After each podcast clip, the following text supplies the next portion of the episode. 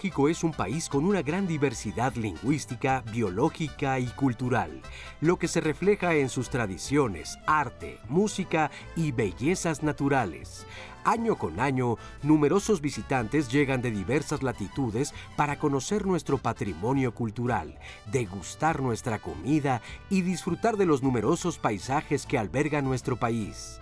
El turismo es un pilar de la economía de México, pues está asociado con múltiples actividades que generan empleo y contribuyen al desarrollo de las comunidades.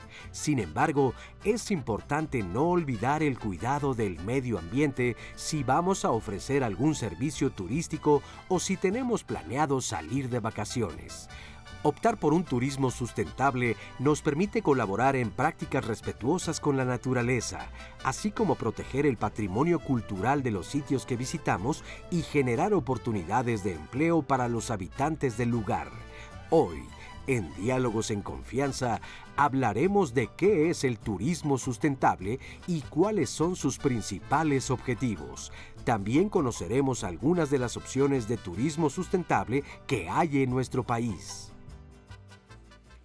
Bienvenidos a este jueves de Diálogos en Confianza en plena Semana Santa, pues qué mejor ocasión para disfrutar de las vacaciones que realizando actividades de turismo sustentable. Vamos a conocer el concepto, vamos a ver en qué actividades nos podemos desarrollar, desempeñar en familia, con la pareja. Hay opciones y ya lo veíamos en estas imágenes. Precioso nuestro país, rico en gastronomía, en lugares, en sitios turísticos muy atractivos, destinos de sol y playa, siempre los favoritos, pero hay otras actividades que vamos a descubrir juntos en este jueves, jueves santo. Le agradecemos a Lía Vadillo, a Jimena Raya, nuestras intérpretes en lengua de señas mexicana, trabajando todo el equipo en vacaciones y por supuesto Roseli también atenta. Seguramente estarán en la playita, no sé, en algún destino de descanso viéndonos y desde ahí nos tienen que llamar, Roseli. Yo ya me los estoy imaginando, Lupita, echándose un buen libro, descansando, viendo el programa. Y la verdad es que bien lo mencionas, este programa está hecho para que si ya vamos a salir de vacaciones, aprovechemos una gran oportunidad que beneficie al ambiente, a la comunidad, a nuestra economía, que aprendamos de donde vayamos a visitar.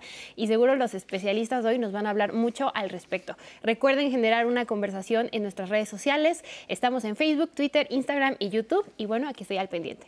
Muy bien, pues muchas gracias Roseli, gracias a ustedes, saludos a toda la República Mexicana que están ahora pues con nosotros en esta mañana en Diálogos en Confianza. Les presento a nuestro panel, Alejandra González Castellanos, bienvenida. ¿Cómo estás, Alejandra? Muy bien, muchas gracias. Feliz de estar con ustedes. Muchas gracias por acompañarnos. Ella es consultora de turismo sostenible y dirige es Eventos Sustentables. Gracias, Alejandra. También nos acompaña el doctor Fernando Moedano López. ¿Qué tal, Fernando? ¿Cómo estás? Muy bien, Lupita. Muy agradecido por estar aquí en este programa tan, tan visto Claro. Supe que iba a estar por aquí y al parecer mucha gente lo conoce y tratando de darles desde el punto de vista eh, de investigación esa, esa, esa, visión de qué hacer y qué no es no, no hacer, sino ser precavido para hacer.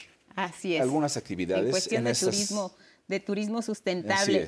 Fernando es profesor colegiado de la sección de estudios de posgrado e investigación de la Escuela Superior de Turismo del Instituto Politécnico Nacional. Allá de vacaciones y tú aquí trabajando muy bien. No pasa nada. Gracias, Fernando. Gabriela Mercado, ¿cómo te va? Buenos días. Buenos días, un gusto estar con ustedes. Al contrario, gracias por acompañarnos, especialista en sustentabilidad turística y normatividad ambiental. Así que aquí tenemos a nuestro panel. Están ustedes listos allá en casa y en redes viéndonos. Em, vamos a definir el concepto de turismo sustentable, a qué se refiere, qué es, eh, de qué se trata, por dónde empezamos. Fer, por favor. Sí, con mucho gusto. Turismo sustentable, déjenme, eh, eh, previo a, este panel estuvimos conversando algunas, algunas ideas y coincidimos efectivamente.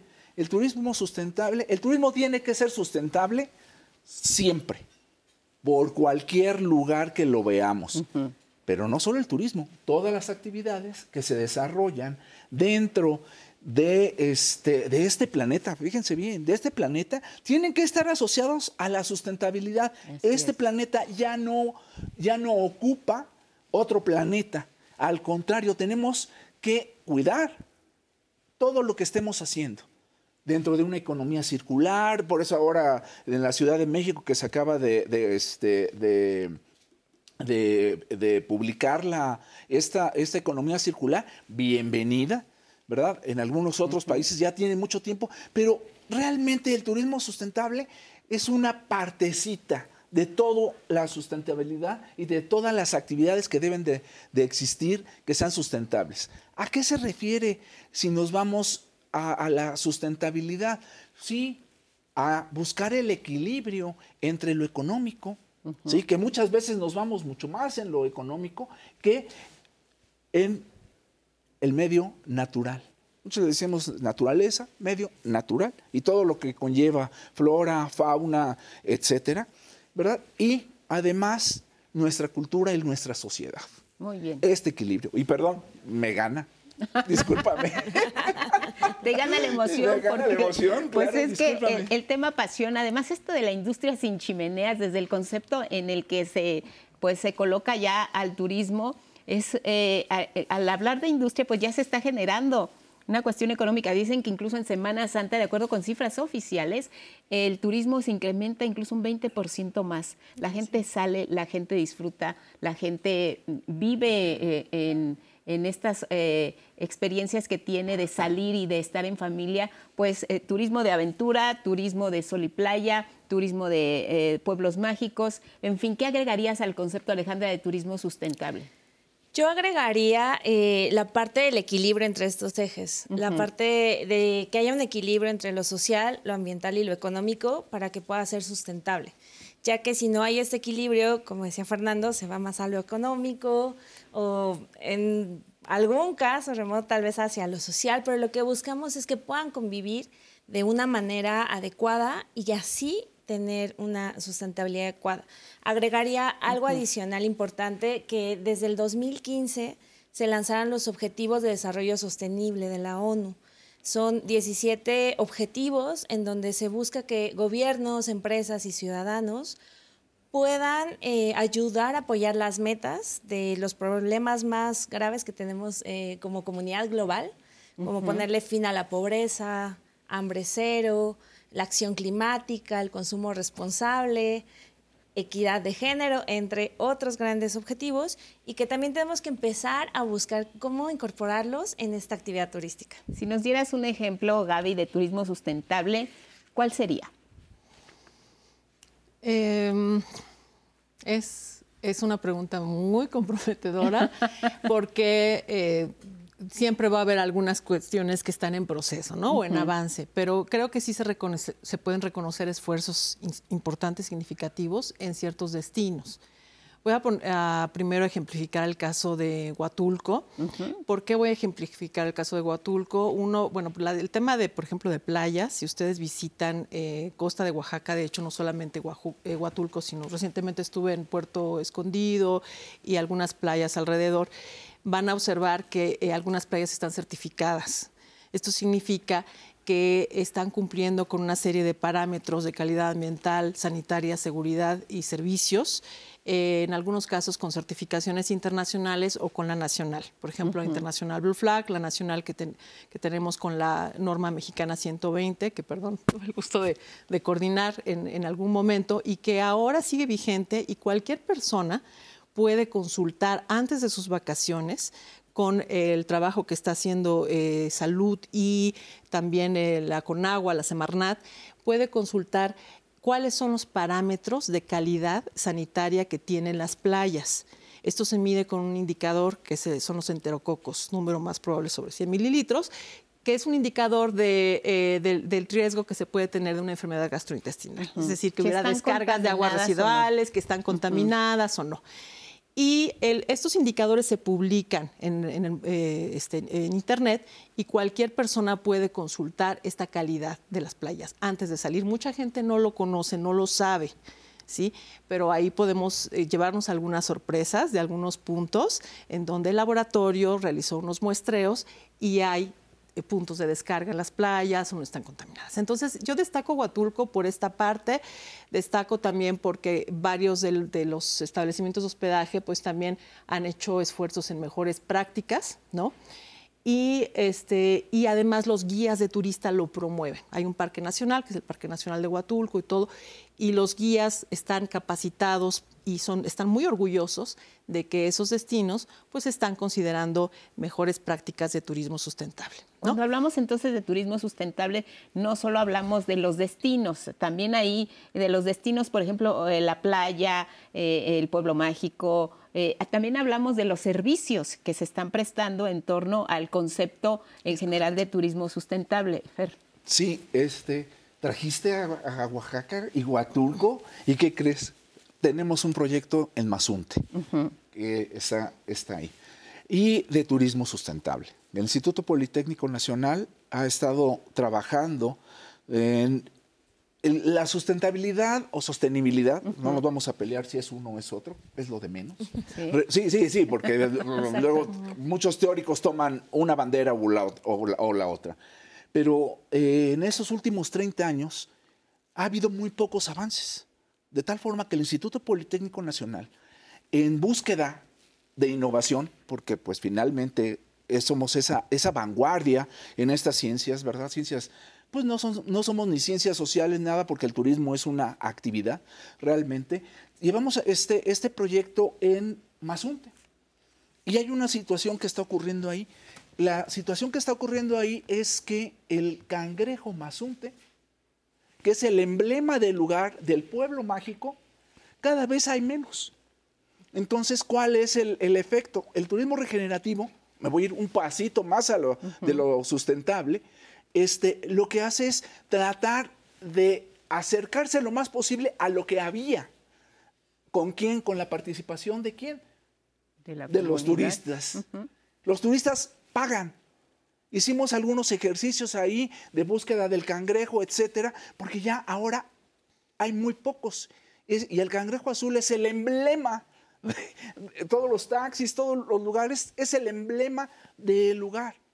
Entonces, este es el turismo este, eh, regenerativo sustentable, un ejemplo real de lo que se está haciendo. ¿Y qué le pasó? ¿Por qué está en peligro? Pues mira, primero porque se hace un caldo muy rico, dice. Ah, caray. ¿No? Pero obviamente, y de otras poblaciones, pero también por falta de información. por, mucha falta de información. Este, antes los, los atropellaban en, los senderos, en los caminos. Ahora es difícil encontrarlos. Viene el, el Ágata el año pasado. Claro. Y todos esos esfuerzos que se habían hecho para hablar con la gente, importante, la gente tiene que participar. Si no, no hay sustentabilidad ni sostenibilidad. Si la gente no participa, la local, como también las personas que vamos de turistas. ¿sí? Debe de haber esa, esa comunión. Entonces, ahora que dices un ejemplo, pues ahí está. Y el poli, como siempre, con, con, vanguardia en ese sentido. Eso, es la técnica al servicio de la patria. Ahí Exactamente. Y miren, pues vamos a seguir en Oaxaca. Saludos a Oaxaca y a todas las personas que están haciendo turismo allá en Oaxaca y por supuesto a los que habitan en ese estado de la República Mexicana. Angelina Martínez, coordinadora general de exposiciones de la Sierra Norte de Oaxaca, nos habla precisamente de un proyecto interesante de turismo sustentable. La escuchamos y regresamos. El proyecto de turismo de los pueblos mancomunados nace hace tres décadas ya en el poblado de eh, Benito Juárez, que es una de las poblaciones integrantes del Mancomún. Es una iniciativa que entre sus objetivos principales busca generar empleos locales a través de la promoción de un turismo responsable en su territorio. Se han desarrollado servicios de hospedaje, de alimentos, recorridos para caminatas, ciclismo de montaña, observación de aves al igual que otras partes del país, pues nuestras comunidades han pasado dentro de su historia por periodos fuertes de migración hacia el norte del país y Estados Unidos. Entonces el turismo se crea como una alternativa de desarrollo regional pero también como una alternativa para frenar el, movimiento de migración. Para nada buscamos que la actividad turística sustituya la actividad primaria de las comunidades, sino más bien que sea un eje complementario, es decir, una persona que es campesina sigue siendo campesino, pero eh, en sus ratos libres tiene la posibilidad de guiar, de acompañar a los clientes en sus recorridos por el bosque y compartir parte de su forma de vida, de su historia, de su cultura. Y eh, al ser un, un programa de turismo que le pertenece en su totalidad a las comunidades, la mayor parte de la derrama económica llega directamente a las comunidades. De esa manera se fortalece de, forma exponencial la economía local de las comunidades que integran los pueblos mancomunados. A nivel eh, de riqueza biológica, la Sierra Norte de Oaxaca es considerada una de las regiones más ricas en biodiversidad y bueno, eh, Oaxaca también es uno de los estados con mayor riqueza cultural del país. En ese sentido, en la Sierra Norte vamos a poder encontrar siete de los nueve tipos de vegetación que existen en México. Vamos a encontrar una gran diversidad de aves, de mariposas, de plantas medicinales. Una característica en ese sentido muy importante de nuestro proyecto es que Mancomunado se ha convertido en eh, la primera red de senderos para caminata y ciclismo de montaña de comunidad a comunidad en México. Esa es nuestra mayor oferta. Para contactarnos, nos pueden contactar a través de nuestros canales oficiales. Aparecemos en redes sociales como Expediciones Sierra Norte. Eh, también tenemos una página web www.sierranorte.org.mx. En la página web y en redes sociales van a poder encontrar el link directo a nuestro chat de WhatsApp, donde también los podemos atender eh, y con todo gusto los recibimos con los brazos abiertos. ¿Qué tal visitar mancomunados si ya no tienen la posibilidad de ir en estas vacaciones porque ya organizaron su plan? Pues planeenlo bien para la próxima vez. Y si todavía hay chance de que lo hagan, pues es una excelente opción porque lo que estamos viendo es como la misma comunidad, lo que nos decías, se ve beneficiada del ecosistema, de lo que pueden aprovechar para ellos también obtener una posibilidad de desarrollo. Y esto es muy sano para la economía en general, ¿no? De un país. Así es, de hecho eh, hay también casos, por ejemplo, en Ciudad de México, si están en la ciudad, ya no pudieron salir. Eh, Xochimilco también ya hay proyectos de apicultores que están buscando eh, tener un impacto ambiental, de poder tener colmenas en donde puedan crear abejas. Cada colmena puede eh, tener hasta 800 mil abejas en un año. Y esto hace que toda la región de Xochimilco, en donde hay flores y hay polinización, pueda, puedan las abejas hacer esa polinización. Y también apoyar a los mismos, a la, a la misma gente de la zona chinampera, a que conozcan de la apicultura, a que se integren, a que lo valoren y que también tengan nuevas oportunidades. en un recorrido te llevan a ver este, cómo están trabajando eh, ahí mismo los apicultores, eh, te venden la miel, no sé, ¿cómo es este recorrido turístico? Es como ser apicultor por un día, ah, entonces vas en la trajinera, primero conoces sobre la importancia de Xochimilco, que es un patrimonio eh, declarado por UNESCO, y ya cuando vas a, llegar a punto al apiario, pones tu traje en donde te tienes que poner el velo, guantes, para que no tengas ninguna picadura de abeja. claro entras al apiario y entonces abres las colmenas, empiezas a ver cuál es el trabajo de las obreras, de las guardianas, de la reina. Y entonces te empiezas a involucrar sobre este gran trabajo que hacen las abejas, que nosotros no podríamos hacer. No sé si por ahí han escuchado, que si las abejas desaparecen, nosotros también. Entonces es, es, valorar incluso estos ecosistemas y estos eh, servicios ecosistémicos que, generan las abejas y cómo nosotros podemos también sumar un granito a eso y valorar justo la miel, que hay diferentes mieles de diferentes floraciones y aprender, ¿no? Y además lo que mencionábamos también y lo que veíamos en la cápsula de, de Mancomunado allá eh, en Oaxaca, la economía se empieza a mover, la gente empieza a ver que quizá en esta temporada vacacional tiene la opción de incrementar sus ingresos y esto también es muy importante porque ellos mismos se comprometen a cuidar el entorno, seguramente te dan indicaciones a ti de cómo debes conducirte en ese, en ese ambiente de actividad turística y es como una economía circular, ¿no? Así es. Aquí, bueno, yo me atrevo a hacer esa primera reflexión regresando al concepto que ya este, eh, se abordó de turismo sustentable, pero que recordemos nuevamente. Tal como lo dice, e, ese concepto se acuñó a nivel internacional por muchos países y después lo retomó la Organización Mundial de, de Turismo y eh, eh, México lo adoptó en la Ley General de Turismo en el artículo 3. Hay un, concepto de turismo sustentable y es aquel turismo que cumple con tres directrices. Eh, la, primera es que hace un uso óptimo de los recursos naturales, ¿no? sin tener un impacto ambiental significativo. Hace un uso óptimo del recurso y además promueve la conservación de los recursos naturales. El segundo aspecto es que eh, las comunidades anfitrionas en donde se desarrolla la actividad tienen un beneficio, ¿sí? Un beneficio económico de esa actividad. Y el tercero, bueno, eh, eh, sí, el tercero es que em, se promueve em, las actividades socioculturales también sin un mayor impacto ¿no? cultural. Es decir, si yo voy en masa en un grupo gigante, ¿sí? a una comunidad maya, donde por supuesto todavía, o sea, todos hablan maya, ¿verdad? Sí. Sin ninguna, eh, de manera intrusiva, sin ninguna consideración a la vida cotidiana, a la vida íntima, familiar, que esa pequeña comunidad tiene. Estoy haciendo un turismo sustentable. Eh, si voy a un sitio, a lo mejor yo lo que quiero nada más es ir y, asolearme, se puede, ¿no? Se puede, también se, vale, se vale, ¿sí?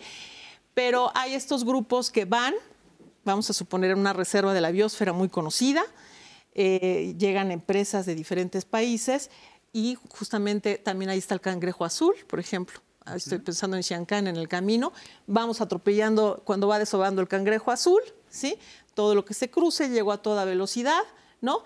Eh, me bajo con mi snorkel, este, hago la actividad y me regreso sin ninguna consideración sobre toda la riqueza biológica y la diversidad cultural que tenemos. Siempre se hace el ejemplo de Costa Rica como el modelo número uno en el mundo de turismo sustentable. México, que es un país inmenso y que tiene todos los climas, como ya lo, dijimos, y que es megadiverso, eh, tiene una diferencia muy grande con Costa Rica y de hecho con otros países. ¿no? La diversidad cultural que tenemos, allá si tú vas, no, no es la, actividad con las comunidades indígenas.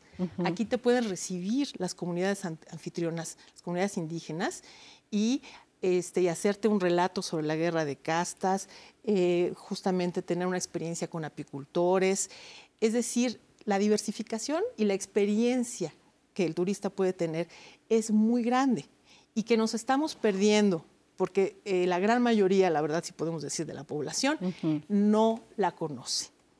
En términos eh, macroeconómicos tenemos los datos de visitación de más de 38 millones que reportó la actividad turística en el 2022, principalmente Estados Unidos y Canadá. Pero ¿cuántos de nosotros estamos conociendo esa enorme riqueza y esa diversidad? No solo eh, pueblos mancomunados es una maravilla. Haces la ruta caminando y te recibe el guía del siguiente pueblo. Y convives con ellos, conoces el bosque y después visitas el siguiente pueblo también eh, eh, caminando por las montañas, ¿no? Yo, yo lo he hecho. Si no puedes a lo mejor caminar mucho, pues vas, visitas la cascada, ¿no? Esa actividad no es lo mismo que ir a hacer un picnic, ¿no? Que mucha gente piensa que eso es turismo de naturaleza, hacer un picnic, dejar lleno de basura y regresarse sin nuevamente cuál es la huella que no debemos dejar ninguna huella, ¿no? Como turista. ¿Cuál es el impacto positivo que estamos dejando como visitante, ¿no? Entonces sí hay la oportunidad como turistas de dejar un impacto positivo y de cumplir con esos tres criterios del concepto de turismo sustentable como tú este, acabas de mencionar. Ahora, eh, pues seguramente esto, eh, pues más que un costo, hay que darle el valor que tiene. O sea, finalmente sí se paga por esta actividad, lo que hablamos. Hay un ingreso económico que es importante para la comunidad pero aprovechar lo que tú dices, que es el valor de, que tiene para ti como persona el vivir la experiencia, creo que eso también no hay que perderlo de vista. Tú decías, hay que estar informados de lo, dónde estamos y qué es lo que podemos aprovechar de ahí y no pasar con el coche que, eh, matando cangrejos en la carretera, no llegar a un arrecife de coral y dañarlo. Entonces, eh, México se anotó un 10 al sumar el concepto de turismo sustentable porque tenemos de dónde, pero hay que cuidarlo porque pues es, esto es como lo que si se pierde, pues seguramente ya no lo, vamos a recuperar. Roseli, ¿hay llamadas? Sí, de hecho, eh, hablando de lo que mencionaba Gabriela, nos dicen también que eh, suena muy interesante, pero también es un turismo muy diferente al que usualmente solemos ver en los medios o en redes sociales. Ojalá hubiera más difusión al respecto sobre este tipo de proyectos. Eh, también Mario Chávez nos dice, a mi parecer todavía no nos cae el 20 del daño ambiental que hacemos. Aunque los proveedores de servicios tengan prácticas sustentables, los turistas no son cuidadosos ni están preocupados por cuidar el lugar que visitan. Creo que es importante educar a las generaciones presentes y futuras sobre esta contaminación. Y también había preocupación, ya que la mayoría de las personas suele ir a lugares destino con playa en cuanto a vacaciones, y nos decían, muchas de nuestras playas tienen problemas de contaminación, ¿cómo podemos revertir esto? ¿Puede ser eh, turismo y al mismo tiempo restaurar estos lugares? Eh, también nos citan el caso de Mazunte que hablaban anteriormente nos dicen, hablan del cangrejo, emblema de Mazunte, y en algún momento también leí que en Mazunte se cazaban y vendían a las tortugas y sus huevos, y pasaron de ello a preservarlas. ¿Qué hace que una comunidad se involucre y responsabilice en este tipo de problemas? ¿Cómo es que Mazunte ha logrado, al parecer, tantos avances en estos temas? Berenice Chávez también nos dice, en los últimos años, cada que salgo con mi familia de vacaciones, trato de buscar otras opciones turísticas menos comerciales, y me ha funcionado muy bien. Busco promotores de turismo de las mismas comunidades y ellos conocen muy bien el lugar que lo cuidan. Algunas personas preguntan dónde encuentro a estos promotores. La respuesta al volver de este corte, no se lo pierdan.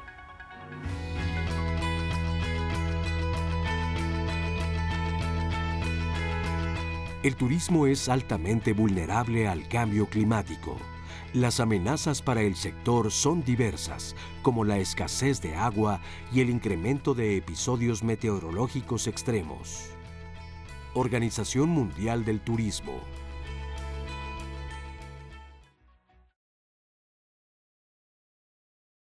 Gracias por continuar con nosotros en Diálogos en Confianza. Y el día de mañana, en nuestros temas de pareja, vamos a hablar sobre la vergüenza. Y es que conocemos a la pareja, pero con el paso del tiempo también vamos cambiando o vamos conociendo esas cosas que tal vez no nos gustan de ella. Podemos sentir pena, podemos sentirnos avergonzados. ¿Cómo lidiar con estos sentimientos? Y tal vez debemos decirle a la pareja todo lo que no nos gusta de ella. De eso hablaremos el día de mañana con Siento que te avergüenzo. No se lo pierdan. Y bueno, con nuestro tema de hoy, Turismo Sustentable. Muchas gracias por su participación. Recuerden que estamos en todas las redes sociales, ya sea Facebook, Twitter, Instagram o YouTube. Ahí podemos ir generando también una conversación al respecto. Ya tenemos igual varios más de sus comentarios. Nos decían por acá una duda para los especialistas. ¿Es posible generar propuestas de turismo sostenible en las grandes urbes? ¿Cómo son estas propuestas? Quiere saber Juana. También nos compartía Vladimir Fernández, los fines de semana me escapo con mi familia a comunidades cercanas y veo que cada vez hay más conciencia de la importancia del cuidado al medio ambiente. Sin embargo, una cosa que veo y que se debe trabajar más es el uso de plásticos. Él nos comenta esta situación de cuando vamos viajando en la carretera, vemos cómo a las orillas siempre hay muchas botellas de plástico, bolsas. El asunto del desechable, cuando vamos a comer a un lugar, sigue siendo todo un tema. ¿Qué nos pueden decir al respecto y cómo en cuanto a turismo sustentable podemos abordarlo. También Carla Fernández, hay que visitar más los sitios naturales de nuestro país, pero siempre con cuidado. Yo veo personas que salen de la ciudad y no tienen precaución, dejan su basura en cualquier sitio, comen animales en peligro de extinción, etc. Eh, también nos comparaban algunos sitios turísticos, anteriormente hablábamos, por ejemplo, de, de Huatulco, de Mazunte, hablaban también de otros como lo es Acapulco y Cancún, en cuanto a qué diferencias hay entre lo que ha hecho Huatulco, Oaxaca en sí, con lo que no se ha hecho en estos otros sitios turísticos y por qué ha pasado. Muchos nos decían sus teorías, pues tal vez es porque no reciben tanta afluencia de visitantes o porque es que en un lugar parece que ha habido un avance y se le ha tomado la importancia necesaria y en otros simplemente se ha optado por un turismo menos sustentable. Y bueno, eh, los especialistas van a ir pensando sus respuestas. Antes de volver con ellos, vamos a ver el siguiente material eh, con Gina Herrera. Ella es coordinadora de Ojo Seco, Paseos Ecoturísticos en Celaya, Guanajuato y también nos habla de lo que ellos han desarrollado en cuanto a su propuesta de turismo sustentable. El turismo sustentable para nosotros fue algo que empezamos a conocer poco a poco, pero vimos que algo muy importante como el cuidado de la naturaleza del lugar donde vivimos. Y pues el turismo sustentable lo vemos más como el rescate de la naturaleza en conjunto con la tradición. Entonces, que nosotras mismas sembramos este, lo que comemos, el maíz, el frijol, lo que damos nosotros a nuestros turistas, lo cultivamos en nuestra, en nuestra comunidad. Entonces, vemos como el regenerar la tierra para poder ofrecer a la gente Tenemos ya más de 10 años trabajando en la organización. Este, juntamos a varias familias, varias compañeras, compañeros, con los cuales pues nos apoyamos para que la gente venga. Y de hecho las personas que han venido pues a conocer el proyecto de, de turismo sustentable, de ecoturismo pues en la comunidad, este, les ha gustado mucho porque la gastronomía todavía es algo de la comunidad, pues algo rural. De hecho, nuestro proyecto lo que tiene o el principio de nuestro proyecto es comunitario, es ayudarnos como compañeros para que todos tengamos un poquito de lo que el turista deja en la comunidad.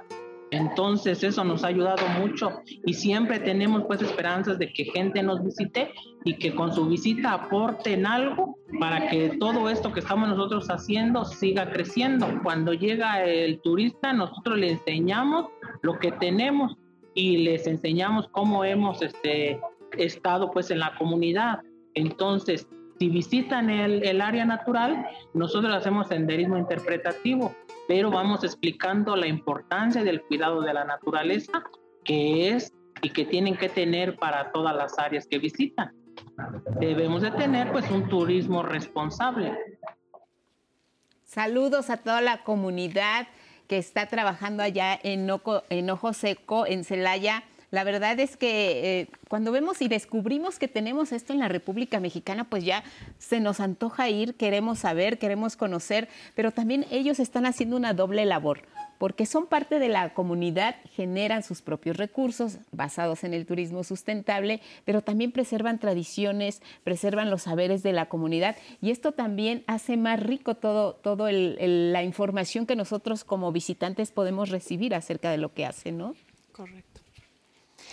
De hecho, bueno, también un poco pensando en algunos planteamientos y, preguntas, eh, ¿a dónde podemos ir para conocer lo, no lo, tradicional, ¿no? salirnos del esquema tradicional del turismo masivo, de sol y playa y eh, qué lugares podemos visitar que puedan generar este tipo de ejemplos, ¿no? de casos destacados? Si me atrevo a mencionar algunos, eh, muy rápidamente, ¿no?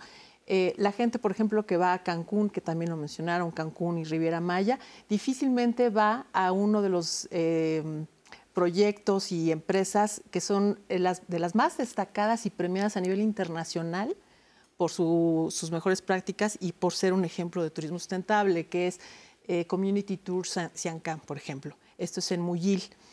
Y tú puedes ahí flotar en un canal que fue antiguamente trazado. Este es un canal maya y puedes eh, llegar flotando en el canal a un sistema lagunar, en donde están cinco lagunas de diferentes colores y te reciben ahí en un bote para que tú puedas ver el atardecer. Este, puedes estar con una copita de vino, este, un quesito. Si tienes alguna enorme suerte, puedes ver a los, este, eh, ay, se me acaba de ir el nombre, estos eh, animales. Delfines. No, no, no, no, los que viven con pastos marinos, en los manglares, manatís. Ah, es una reserva de manatí, ¿no? Ahí hay manatís que ahorita en este momento tienen una enorme amenaza con el sargazo y que ya eh, difícilmente se puede ver, es una tragedia ecológica el sargazo, ¿no?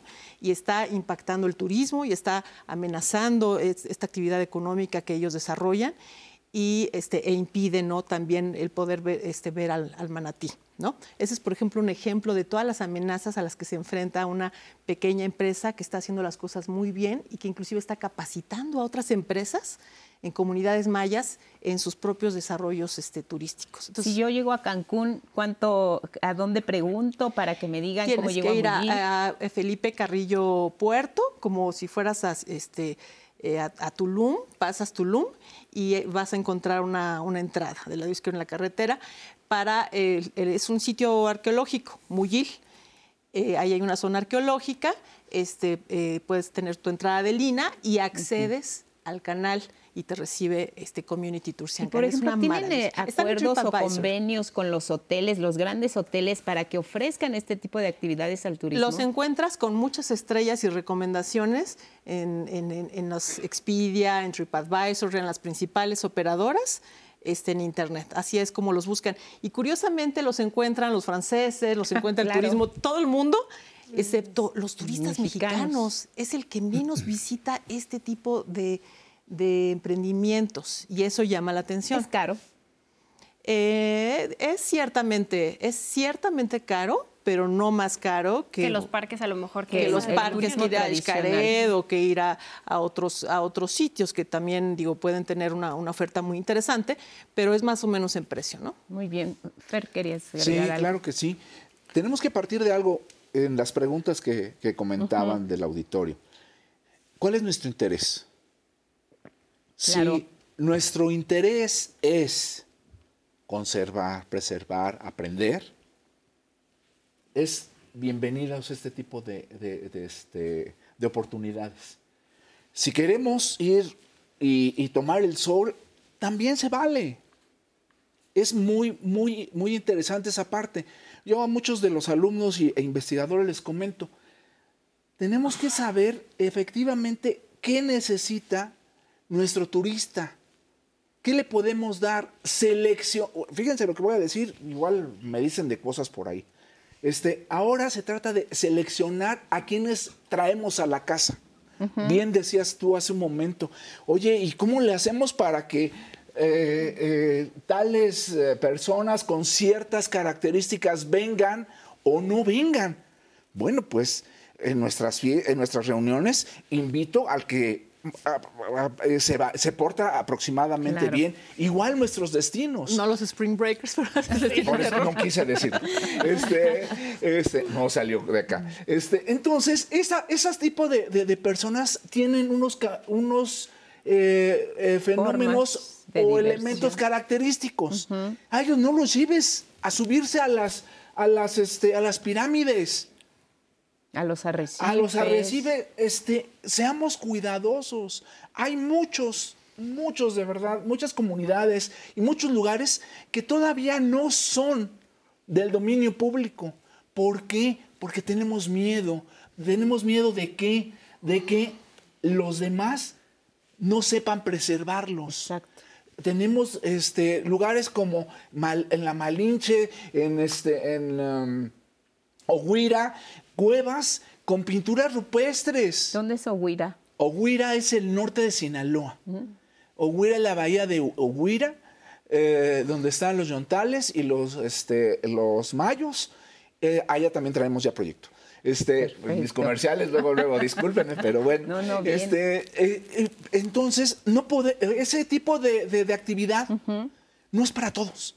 Claro. No es que segmentemos, no es que querramos decir, eh, a ti sí te invito, a ti no te invito. No, hay que ver las preferencias, qué queremos hacer y con base en ello poderlo hacer. Miren, eh, aumentando ya y me, despido, perdón. Este, en el 2016, 2015 hicimos un ejercicio para ver cuál era el, en, Ciudad de México y, el estado de Hidalgo, cuál era aproximadamente la gente que quería hacer actividades sustentables. Y no me lo van a creer. Eh, en 2016 había más de 4 millones de personas que querían hacer actividades. Nosotros hicimos también otro desarrollo en Laguna de este en la Laguna de Tecocomulco, ¿verdad? Ahí hicimos ese, ese ejercicio para la, para la recuperación de la laguna y nos fuimos para atrás, caray, 4 millones de personas que quieren hacer esa actividad. A ellos es a los que tenemos que invitar, a ellos es a los que les debemos de promocionar, o sea, seleccionar se oye bien mal, pero es necesario seleccionar los destinos a quienes queremos que nos visiten. Ahora, ¿hay una guía eh, de opciones de turismo sustentable? ¿Existe como tal? Eh, ¿O hace falta que exista? Hay iniciativas. Creo que hay iniciativas justo, por ejemplo, creo que Conavio tiene una parte de turismo sustentable, eh, pero creo que falta promocionarlos todavía, porque puede ser que sean como proyectos un poco más más pequeños o que son nuevos emprendimientos y que sí, sin duda, ahora las redes sociales es muy fácil que, podamos compartir o que podamos hablar de, de, estas mismas empresas, pero sí hace falta difusión todavía. Si hablamos de las áreas naturales protegidas, por ejemplo, ¿son opciones para hacer turismo sustentable? Pues creo que muy cuidado y, por ejemplo, ahorita em, la mariposa monarca creo que es ya un tema muy delicado y, hablábamos de esto, de cómo seleccionar a los turistas, pero también a veces eh, no están estas recomendaciones previas o a veces no se, no se cumplen, ¿no? Muchas veces vas y, van y te dicen, no puedes tomar ni una mariposa que veas en el camino, aunque ya este, pues esté, esté, muerta, ¿no? Pero la gente dice, bueno, es una, ¿no? O ya cuando, murió, no, no afecta nada. O cuando vas a la playa, ¿no? Y te llevas un caracolito y dices, nada más es ni uno. conchitas en la playa. Exacto, te llevas algo, es uno, pero justo hace 10, 20 años que era uno, multiplícalo por el número de turistas y pues eso también genera eh, un impacto negativo, desafortunadamente, ¿no? Sí. perdón. Las áreas naturales protegidas, este, eh, de acuerdo a la normatividad, no podemos hacer ninguna actividad de turismo, a menos de que sea un turismo especializado. Esto es porque son, son áreas vulnerables, áreas en las cuales los ecosistemas son únicos.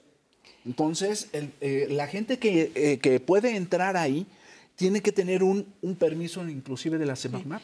Como, como, o sea, como comentas, este doctor, o sea, sí, se puede realizar, pero como hay una regulación, es decir, le llaman plan de manejo del área natural protegida y tiene que haber un límite de capacidad de carga turística. No es lo mismo recibir un grupo de cinco personas a recibir un grupo de 50 personas y el impacto que puedan tener en un ecosistema frágil dentro de una reserva de la biosfera, porque hay varias categorías, ¿no? Exactamente, o sea, pero el turismo como, como, tal, como sustentable, es, concepto, en, ese sentido. Para eso existe algo que se llama alrededor el área de amortiguamiento a esa, en esa área Ahí sí se puede. puedes andar alrededor. No en la zona núcleo. No en la zona núcleo. ¿Qué es lo que hicieron, por ejemplo, en Puerto Vallarta, no? Bueno, no sé si es Puerto Nuevo Vallarta con las islas, una de las islas Marietas, que era creo la del amor, que ya solo pueden entrar cierta cantidad de personas porque se había ido desgastando por tanto. Claro, y ahí recordarás, es, es pequeñísima. Es, es, algo muy pequeño, eh, esta pequeña bahía, y llegaban 350, ¿no? Todos los enamorados ahí. Más que se hizo viral, ¿no? Eh, por ejemplo, al contrario, se hizo viral en redes sociales y todo todo el mundo quería ir a tomarse la foto, que era creo que lo peor, ¿no? No era realmente ir a conocer o ir a dejar un impacto positivo, apreciar, sino era queremos la foto. Estuve ahí, vean. Queremos estar ahí, exacto. Ahí este, refrendamos nuestros votos de amor. Vámonos con Sarita Kawich y Aureliano Gómez del Comité Comunitario Visit Calakmul nos hablan precisamente de un proyecto que ellos están encabezando y regresamos aquí a Diario. Visit Calakmul es, este, es un centro de información turística donde pertenecen cinco comunidades. Se encuentra en el municipio de Calakmul, en el estado de Campeche, que ofrece eh, servicio de turismo sustentable. Primero fue una una idea de, de, empezar a conservar. Pero no fue solo porque nació así de ideas de la comunidad, sino también gracias a, a prácticas de algunos técnicos forestales, de algunos biólogos, de algunos, este, algunas organizaciones también que nos empezaban a platicar sobre el tema de conservación y así nació esa concientización en la comunidad. Y después este, eh, vieron que había eh, esta riqueza natural, pues entonces se empezó pues también a platicar sobre el tema del turismo y ahí donde se está involucrando también a familias, a jóvenes eh, para trabajar en el turismo. Pero sí requiere también de, de plática, de, de concientizaciones, de, de, de de trabajar, porque no solo nada más ya tienes tu riqueza natural, o ya tienes, pero nació de que hay que empezar a valorar primero, valorar lo que tiene Es un grupo de cinco comunidades que nos unimos para ofrecer nuestros productos de turismo. Y de las cinco comunidades, pues este, este, ofrecen diferentes eh, productos y diferentes este, este, este, trabajos en, en, lo que ellos hacen. Y también ahí donde nos enriquece mucho también la parte en la región de Calakmul, porque tenemos variada pues, el producto que se ofrece. El camping, de senderismo, eh, bicicletas también, este, comida, hospedaje y, este, y también guías locales. También ofrecen servicios de las grutas y artesanías. Les invitamos para que vengan a conocernos y a vivir una experiencia en cada comunidad y a disfrutar lo que ofrecemos como turismo. Pues ya estuvimos eh, allá en Calakmul, ya estuvimos en Oaxaca, ya estuvimos en Celaya, ya vimos que las comunidades se organizan. Si alguna comunidad quiere realizar turismo sustentable en la zona, ¿qué es lo que necesita saber? ¿Qué requisitos se tienen que tomar en cuenta para poder desarrollar el potencial que hay en el entorno? ¿Se conocen? Eh, los requisitos del, ya desde el punto de vista de una comunidad. Así es.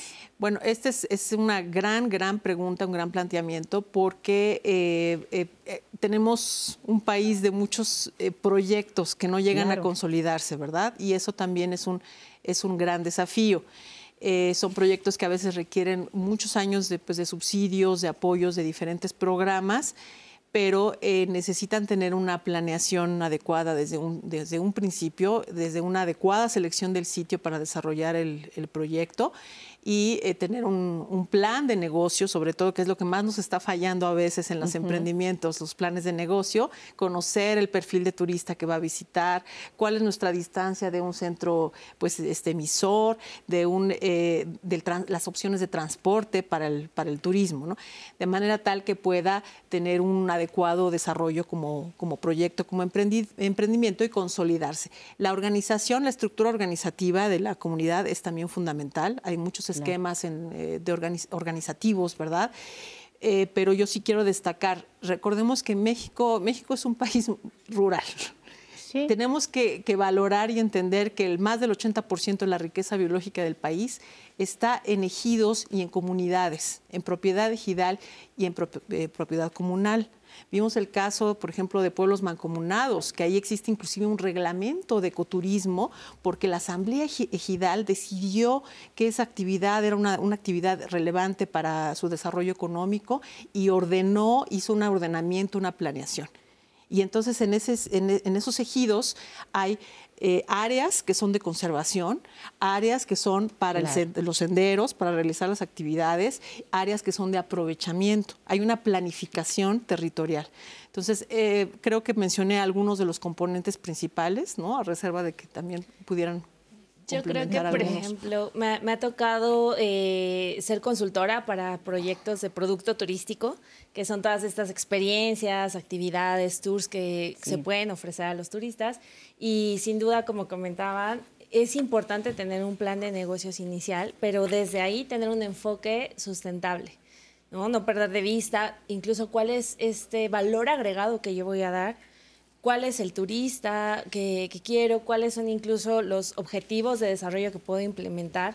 La verdad es que son eh, eh, cosas que son muy fáciles de acceder, lo pueden googlear.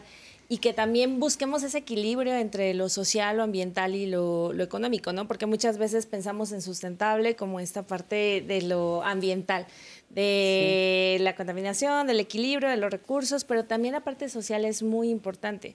Cómo integramos a los locales, cómo integramos a la comunidad, cómo incluso exaltamos tradiciones, eh, los saberes que, decíamos, y que creo que eso es también muy enriquecedor para los turistas, porque ellos cuando viajan, salen de sus ciudades, conviven con otras personas de las cuales aprenden, y creo que esa es una maravilla del turismo, que podemos ser más empáticos, ¿no? Podemos aprender de otros y sin duda que los recursos se puedan distribuir de una manera adecuada. Entonces yo, yo les recomendaría que busquen este equilibrio entre este ambiental, social, eh, económico y que incluso también algún, por ejemplo, me, ha tocado ver quienes dicen, no, pues a mí me interesa más el cuidado del agua en mi proyecto, ¿no? Así es. O incluso cuando un proyecto ya va corriendo, ¿cómo integran esos objetivos o esas prácticas sustentables, ¿no? O a mí me interesa el tema de la equidad de género, ¿no? que haya más oportunidades para mujeres, que haya un desarrollo en las niñas o en las infancias de la comunidad. Entonces, creo que desde ahí también es ver cuál es ese interés genuino que tenemos para poderlo incorporar a nuestro proyecto. ¿Y se acercarían directamente las comunidades a la Secretaría de Turismo, a las autoridades locales? ¿Cuál es la primera puerta que hay que tocar cuando tienen interés en desarrollar su proyecto de turismo sustentable? Pues hay algunos, eh, algunas áreas de Secretaría de Turismo que pueden, que pueden apoyar, pero también hay algunos programas locales. Por ejemplo, me ha tocado participar en programas de municipios en donde lanzan estas convocatorias y pues muchas veces sí hay como mucho auge eh, o a veces eh, se necesita un poco más de tiempo para estos periodos de convocatoria, pero puede ser una vía, acercarse con, con las instituciones de turismo locales. Muy bien. Adelante, Fer. Bueno, han comentado el qué, ¿verdad? El qué hacer, el qué necesitamos. Falta el cómo, ¿no? Y en esta última parte que comentas, ese cómo, independientemente de acercarse a, la, Secretaría y de hecho a los municipios, los municipios tienen programas que les hacen llegar para madres solteras, para... Eh, eh, la, hay convocatorias para ello. Pero ahí va de nuevo el comercial. El Instituto Politécnico Nacional, ¿verdad? En su Escuela Superior de Turismo tenemos nosotros egresados y además alumnos que, que su intención es acompañar a este tipo de proyectos. Este tipo de proyectos. Y bueno, tan es así de la sustentabilidad que tenemos una unidad, ¿verdad? La, unidad que, se encuentra este, también en Quintana Roo, ¿verdad? Este, ahí también tenemos una licenciatura en turismo sustentable. Entonces, ¿qué mejor acompañamiento, ¿verdad? Claro. De gente que el nacimiento del instituto es, es este, agrario. ¿Por qué no? Nosotros estamos dispuestos a, ayudar, a acompañar, que son muchas de las cosas que se están haciendo dentro del instituto y de la Superior de Turismo. Entonces creo que tocando esa puerta, eh, eh, para darles ese plan de negocios que comentaban, porque en ocasiones no sabemos qué es un plan de negocio. No, y además eh, entendería que es un acompañamiento de principio a fin, desde la idea que ellos tienen para desarrollar su proyecto de turismo sustentable hasta lo que dice es una idea de negocios, a quién va dirigido, a quién va a beneficiar, de qué manera, porque muchas veces pues ellos tienen la idea, pero necesitan que alguien les las ayude a, desarrollar. Y qué bueno que nos comentas que existe esta carrera directamente allá en Quintana Roo y que el Politécnico Nacional se está involucrando. Roseli, antes de irnos un par de llamaditas. Sí, nos preguntaban, hace ratito mencionaron el sargazo, si esto tiene que ver con prácticas no cuidadosas en cuanto al turismo. Y también dice, leí que viene una segunda ola de sargazo, nos comenta Diana. También por acá nos decían, recolectar las conchitas de la arena afecta en algo a ese ecosistema. También he escuchado que hay productos químicos en bloqueadores solares que dañan a las especies marinas. Al volver, seguimos.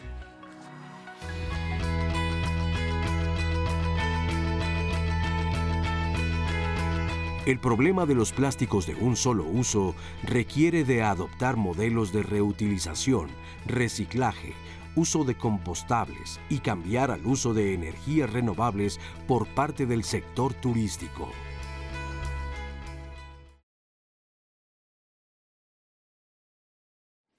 Seguimos en diálogos en confianza en este jueves social con el tema turismo sustentable. Muchas gracias por tu, su participación. Recuerden que es muy importante para continuar la plática y nutrir el programa. Nos decía Daniel Benítez, esa cuestión de limitar el número de visitantes me parece muy importante porque llega un punto donde es imposible cuidar los recursos naturales y al mismo tiempo tener un turismo masivo. Él también nos comentaba que sabía que esto mismo había pasado en algunas playas del norte del país, en Baja California especialmente nos dice de Balandra. Eh, también nos preguntan cómo saber si la actividad que voy a realizar realmente es sustentable. Mencionaron algunos parques eh, de Cancún, algunas otra vez experiencias de Cancún, el asunto de los cenotes, el hecho de que yo vaya a un cenote ya lo hace una experiencia sustentable o en qué debo fijarme para saber que estoy eh, yendo a una de verdad nos, también nos dicen, creo que es difícil eh, a veces conocer este tipo de cuestiones cuando no sabes que hay otro tipo de turismo. En lo personal siempre he ido al turismo de playa, de hoteles y el escuchar que hay otras opciones me hace ver que no tengo que elegir siempre lo mismo. Nos decían también algunas cuestiones que han aprendido en cuanto a sus vacaciones eh, sobre comprar local. Nos dicen, nosotros cuando vamos de vacaciones para ayudar a la economía local solemos comprar en tiendas locales, en cafeterías locales, en lugar de estas grandes marcas, pues así también generamos un impacto positivo a la comunidad. Eh, también Berenice nos decía que ella se sorprendió en sus últimas vacaciones al ver que el hotel en el que se hospedó eh, le daban la opción de elegir si quería que sus toallas y sábanas se lavaran diariamente. Dice, es un gran paso el que los hoteles también se fijen en el cuidado del agua. También nos decía por acá Diego R, yo dejé de alimentar a los animales cuando iba de vacaciones. Antes solía meterme al mar y llevar pedacitos de pan, pero me dijeron que esto era malo pues podía propagar enfermedades a estos animales y al mismo tiempo también los animales se acostumbraban a recibir alimentos de los humanos y cambiaban sus comportamientos naturales. Tenemos más de sus comentarios, más preguntas, pero vamos a ver la siguiente cápsula de la Red Indígena de Turismo con José Antonio Medina. Él nos va a hablar de la importancia del turismo sustentable en cuanto a las comunidades indígenas. Eh, la Rita, somos una este, red de organizaciones indígenas eh, que pertenecemos a 17 pueblos indígenas. Somos 100 organizaciones asentadas en 15 estados del país. El trabajo que nosotros hacemos está en tres este, elementos importantes para nuestra vida indígena. Uno es la conservación de la biodiversidad, el uso y aprovechamiento sustentable de ella. La otra es la conservación y preservación de nuestra identidad cultural. Y la tercera son las relaciones interinstitucionales, es decir, donde nosotros podamos estar en diálogo, en, llegar a acuerdos eh, con todos aquellos niveles en los que podamos este, participar para la toma de decisiones. Inicialmente eh, podemos nosotros este, decirles que el turismo pues no es una actividad preponderante para nosotros, este, no emergió de nuestras formas de vida. Sin embargo, hemos estado buscando aprovecharlo para utilizarlo como una plataforma hacia nuestro desarrollo. Nosotros este, no ofrecemos ni vendemos paquetes turísticos. Nosotros compartimos la cultura indígena, indígena viva de nuestros pueblos. El turismo sostenible naturalmente debe de ir con una actividad preponderante de nosotros los pueblos indígenas. Que este turismo sea incluyente, que nosotros formemos parte en la toma de decisiones en todos aquellos programas y proyectos y actividades que se realizan en nuestras comunidades. El turismo eh, es uno de los este, puntos más importantes o más impactantes, por ejemplo, en el cambio climático si nosotros no lo eh, tenemos bajo nuestro control, bajo nuestra forma de vida, creo que nos podría perjudicar muchísimo y, perjudicaría nuestra, nuestro entorno sociocultural.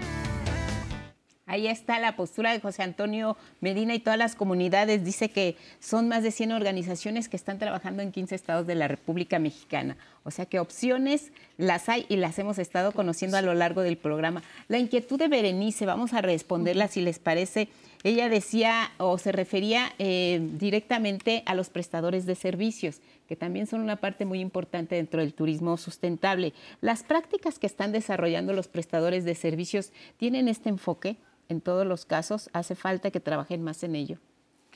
El concepto de prestador de servicios turísticos, bueno, es un concepto eh, este, eh, muy formal dentro, de dentro de la regulación del turismo, ¿no? O sea, hay un registro nacional turístico, en donde están, deben de estar todos los prestadores de servicios turísticos y son amplios, ¿no? O sea, obviamente establecimientos de hospedaje, ¿no? Ciertos este, eh, eh, restaurantes, eh, operadores, o sea, es, abarca una amplia gama de servicios turísticos que están dentro de este concepto de prestadores. Y estos prestadores de servicios turísticos, todos pueden este, incorporar siempre eh, criterios de sustentabilidad turística y cumplir con este concepto de turismo sustentable. ¿no? ¿Cuántos lo hacen? Eh, no está claro, pero eh, les puedo asegurar que si nos vamos estado por estado en, México, en todos los estados, como tú bien lo has comentado, podemos encontrar opciones eh, que están haciendo estos esfuerzos ¿no? de, sustentabilidad turística, mejores prácticas, criterios en temas de, gestión de residuos, de energía, de eh, gestión también integral del agua. Y muchas veces pensamos que porque un hotel es chiquito y bonito, es sustentable. Yo me atrevo a decir algo muy polémico, pero prefiero quedarme en un hotel enorme que, que respetó el 90% de selva y desarrolló su establecimiento, su, hospedaje en el 10%, que tiene políticas de agua, de energía, de protección, programas de flora, fauna silvestre, que se involucra con las, los beneficios económicos para las comunidades que hay ahí, a un hotel chiquito que no tiene, no tiene el tratamiento de sus aguas residuales que tiene una fosa séptica sin mantenimiento y está contaminando el suelo. ¿Sí? Pero muchas veces nos llevamos esa imagen, sí, este es una, cuestión de, preconcepción ¿no? y de prejuicio, entonces debemos involucrarnos, informarnos más. ¿Cómo nos podemos informar? Sí, hay muchas opciones. Está Sustentur, que es, una, es un portal que, eh, en donde todo el mundo puede conocer opciones eh, destacadas de, sustentabilidad turística que coordina Vicente Ferrera. La Mano del Mono ha hecho un gran esfuerzo. Hay una aplicación, una app que puedes descargar que se llama Natur que te da una lista de todas las empresas turísticas que están también realizando estas mejores prácticas, estos esfuerzos, y la propia este, página de, también de turismo, ¿no? Podemos encontrar este, diferentes opciones. Y a veces cuando entramos al sitio y conocemos los comentarios de algún foro, ya te sorprendes y empiezas a descubrir otras cosas, claro. Gratas y desagradables. Sí, porque quizá pensaste que lo que nos decían, ¿cómo sé si estoy haciendo turismo sustentable, si ir al cenote es, ya estoy aquí en, la naturaleza sustentable, en la naturaleza, en el medio ambiente. Bueno, este, ¿cómo sabemos? Recordemos que este, desafortunadamente eh, la sustentabilidad nos ha traspasado, ya llevamos más de 30 años y, no ha ocurrido absolutamente un gran, un gran paso. Este, eh, hablabas de los cenotes en los cenotes dicen, oye, esto es sustentable porque eh, casi están vírgenes, casi, y, ese casi, ustedes vean las noticias de los últimos cinco años, se han encontrado medidores de hace N número de años dentro del cenote. En Groenlandia, plásticos, microplásticos. O sea, vamos, todo ya desafortunadamente está tocado. Está tocado. ¿Qué es lo que, lo que debemos de hacer? Lo que se debe de hacer, y, ahora en diversos este, lugares en donde he, estado, es a los niños, la educación en esos municipios, hasta dónde ha permeado, qué les han dado, qué les han dicho. Así como aquí en México hemos reducido el no tires la basura, eh, eh, porque eh, no, lo, no, lo, hagas ahí, búscate un lugar, llévatelo, guárdalo, etcétera. O sea, toda esta esa infraestructura mental que se ha generado, falta por llevarse a cabo en aquellos lugares. En aquellos lugares esa educación, bien decían, la ignorancia, la información existe, sí, pero existe, más que existir, debe de nacer de las personas, o sea, debe de ir acompañados, así como en muchos de los estados de la República ya hicieron el idioma inglés, este, el idioma, ¿verdad? Que sea parte de su, de su, de su, este, de su marco, académicamente también tenemos que darles esas herramientas ecológicas, ambientales, culturales y sociales, que es lo que deben de estar orgullosos de todo ese tipo de, entornos que, existen a su alrededor. Sí, porque nos decías... Eh, Gabriela, en, lo que estaba la pausa, que todos, estando en, por ejemplo, en un destino de playa, tendríamos que recoger la basura si vemos que está ahí, aunque no la hayamos dejado directamente nosotros. Estamos siendo conscientes de toda la, huella que estamos dejando en cuestión de, de, desechos, en cuestión de llegar a un lugar y no respetar la biodiversidad. Ya nos cayó el 20, como decía Fernando, de lo que, de lo que sí, lo que no tenemos que hacer en un lugar de turismo sustentable, por ejemplo, o en cualquier destino turístico. Claro, yo creo que ya nos empieza a, caer el 20, aunque la verdad es que yo, por ejemplo, siempre escucho, ¿no? Es que los niños ya traen el chip y los niños son los que, los que nos impulsan, ¿no? Y sí, efectivamente, los niños, pero también recuerdo yo, por ejemplo, cuando era niña, desde que yo era niña estaba preocupada por la contaminación, por la generación de basura y la falta de agua, ¿no? Yo ¿qué creo que pasa que se nos va olvidando con el paso de los años, ¿no? Nos enrolan todas nuestras actividades, todos nuestros todo lo que traemos en, la vida y se nos olvida esa conciencia ambiental. Y creo que es sumamente importante que la sigamos eh, fomentando, incluso desde los mismos destinos, cuando llegan los turistas, por ejemplo, pueblos mancomunados, ¿no? Te da este decálogo de, turismo que tienes que hacer sustentable y así ir educando al turista, pero también tenemos que educar a los prestadores de servicios turísticos, ¿no? Decíamos hace ratito, eh, Gaby, de todos estos eh, hoteles o todos estos prestadores que incluso hay políticas que están abiertas, ¿no? A lo mejor no son tan conocidas. El Consejo Mundial del Turismo Sustentable tiene estos lineamientos de qué tiene que hacer un hotel para que tenga acciones sustentables. Un guía de turistas, un tour operador, un restaurante.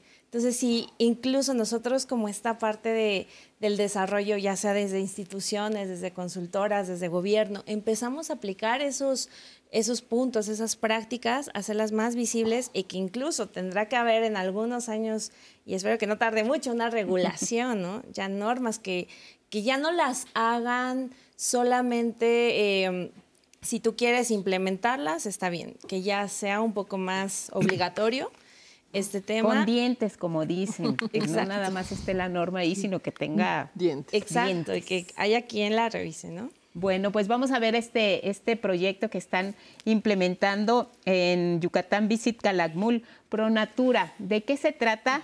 Roger Daniel Nigenda nos platica, hay que apoyar a los emprendedores y lo hace de esta manera. Lo vemos y regresamos. En Pronatura tenemos, eh, trabajamos por programas temáticos eh, tenemos ocho programas, eh, digamos, sí, ocho programas temáticos y dos transversales, y uno de ellos es el de turismo sustentable. La misión de Pronatura es, es eh, la conservación de la, de la naturaleza, servicios ecosistémicos, en armonía con las sociedades. Y nuestro enfoque es, es muy sencillo, es apoyar en hay iniciativas de turismo, eh, turismo alternativo, que es ecoturismo, turismo rural y turismo de aventura, con un enfoque sustentable, apoyar a estos eh, emprendimientos, por lo general eh, de comunidades rurales e indígenas, en tres temas en particular. En la parte de infraestructura y, equipamiento, sabemos que es, a veces es caro, mantener infraestructura, construir infraestructura para ofrecer servicios básicos turísticos. Eh, entonces, invertimos un poco en eso. La verdad es que es de, nuestras líneas más pequeñas. Invertimos más en las otras dos, fortalecimiento de capacidades. Trabajamos con guías locales eh, que, que ofrecen los servicios a los turistas estos servicios pueden ser de senderismo, pueden ser observación de aves, pueden ser visitas a sitios arqueológicos y un poco más, más técnico operativo, digamos, la parte eh, financiera, administrativa, eh, algo que es, que es cierto para todas las empresas, pero es fundamental y muchas veces se pasa por alto en emprendimientos eh, rurales, es la parte de rentabilidad, ¿no? factibilidad funcionamos a base de donaciones, nosotros elaboramos propuestas, eh, solicitamos fondos a donantes, ya sea empresariales, fundaciones nacionales, internacionales, incluso personas privadas.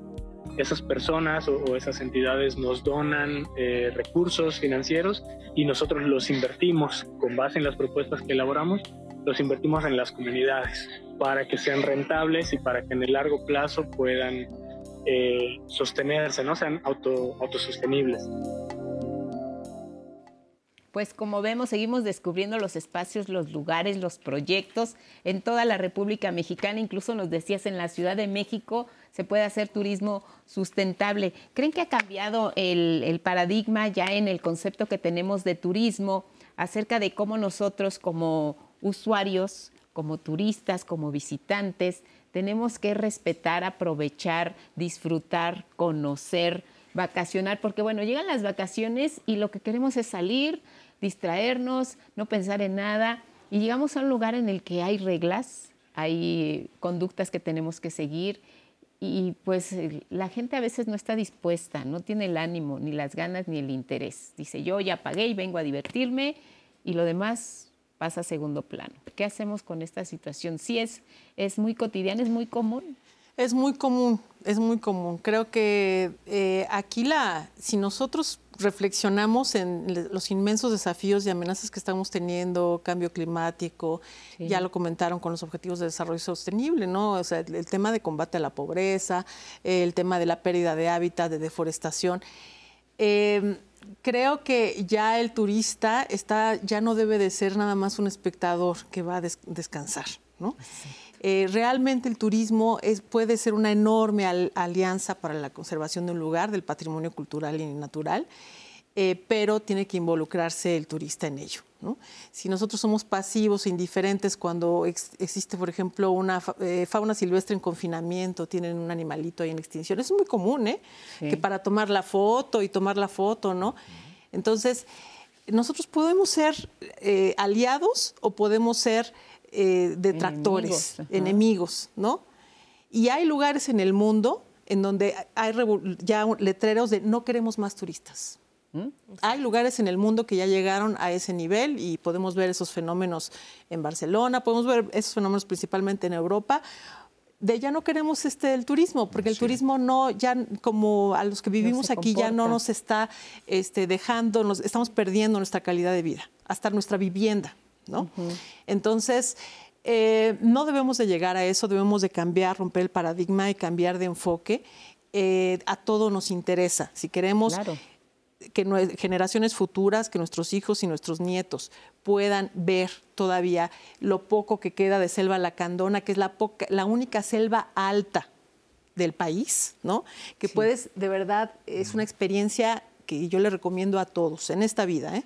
Es la máxima expresión de la vida y de experiencias que tú puedes tener, en donde combinas naturaleza, combinas arqueología, combinas aventura, estás este, cerca de esta reserva de la biosfera de Montes Azules y que te reciben los lacandones, en Lacan, se llaman Lacanja, eh, este, uno de los destinos, o Najá, y, este, y, ellos te enseñan cómo usan las plantas para medicina, para eh, consumo, para sus necesidades, porque ellos forman parte, están integrados en su vida a la selva, ¿no? Esa es su casa, la selva. Entonces te enseñan esto y es un nivel de experiencia, de educación, de formación que no deberíamos de perdernos, ¿no? Este, entonces, sí, yo quisiera nada más lanzar este, este mensaje para todos, no solamente para el turismo. Desarrolladores inmobiliarios turísticos. Depende de sus decisiones si vamos a tener el día de mañana una playa, un ecosistema de maglar o no, o lo van a liquidar. ¿Sí? Depende de funcionarios, si son corruptos o no son corruptos, que a veces tenemos una muy mala suerte en grandes paraísos, ¿sí? En donde se autorizan cosas completamente fuera de la ley, ¿no? Este, de ellos depende, depende de funcionarios, depende de, una planeación adecuada, ¿no? Para que el día de mañana podamos eh, gozar de, estos destinos turísticos aún, ¿no? Entonces sí es un mensaje importante. Sí, eh, sí me, uno totalmente a, lo que, a lo que comentas. Solo me gustaría eh, decir, todo esto no es vida y obra, porque así llegó, es, es también la globalización. La globalización tiene que ver. También tiene que ver qué otra cosa, la, la parte de la alimentación. Tenemos un alto, una, un alto eh, grado aún eh, demográfico en el planeta y, en, México no es la, excepción. Eh, nos dimos cuenta, regresando al, inicial tema, que los eventos como fue COVID, como son los huracanes, nos ponen en nuestro justo lugar, ¿verdad? Nos dicen, ustedes se acabaron el manglar, ¿verdad? Te lo llevaste, ya pusiste tu, tu hotel. Perfecto.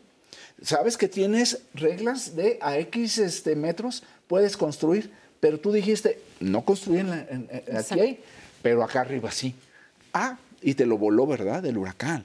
Entonces, la misma naturaleza nos ha, nos ha, hecho eh, recuperar esos espacios a un costo muy alto. Sí, A un costo muy, muy alto que todavía no lo entendemos. ¿Por qué? Hay una situación del, que, que- que es padre del turismo regenerativo. Es el, eh, el- el actual turismo, el de masas, el normal, es yo estoy ahí, soy el centro del universo y me proveo de lo demás. ¿Por qué? Híjole, ¿y qué tal si no llega? Mejor agarro otras dos tortas por si no llega. ¿Y qué es, Es extractivo, es una actividad extractiva. Ande usted. Entonces, me, me proveo por sí y por sí. Como la en lugar, en lugar de que seamos un eslabón adicional y que formamos, formemos parte del ecosistema. Ese es el chiste. Claro, para hacerlo, y hablamos de- de- de- del, del tema tan grande que son los prestadores de servicios, que en ocasiones, y ahorita, des- ahora, después de todas estas situaciones de COVID, que fue una reingeniería, ¿verdad? Inmediata, porque Claro. casi estaban trabajando una vez que terminó, este, ¿cómo, cómo le hacen? ¿Cómo se van a desarrollar? ¿Qué necesitan? Entonces, primero sobreviven y después son, este, que también es muy, es, es- es- muy este, difícil esta expresión, pero o sobrevivo o soy sostenible. Esa, ese es otra de los puntos importantes. Hay que ser claros y hay que estar en- con los pies en la tierra. Muchos eso es lo que, es lo que buscan. ¿Y qué requerimos? Bien decías, programas. Programas no solamente de atención pública, no, sino programas que sean sectoriales para cada lugar, para cada mecanismo, la privada, la pública, uno solo. Porque el turismo, recordemos, es, somos la segunda, la segunda parte que le ponemos lana al PIB. Entonces, caray, vale la cuidarlo, pena. hay que invertirle. Vale la pena. Hay que Hay protegerlo. que protegerlo. Y hay que dejar de ser egoístas, porque lo que tú dices es muy importante. Estoy viendo en lo inmediato para mí mi beneficio en el corto plazo y no estoy pensando en absolutamente el que va a llegar. Y es más, ya lo dejé sin sus tortas que le correspondían porque ya me llevé yo todas las que, las que tenía. Nos vamos a ir a la pausa. Roseli, ¿nos dejas con una pregunta para nuestro panel? Sí, Rita Gutiérrez les deja dos. Es más caro optar por opciones sustentables que las tradicionales y surge todavía la duda en cuanto al dónde nos hospedamos. ¿Cómo sé que realmente es sustentable el lugar y no me están engañando? Ahorita volvemos.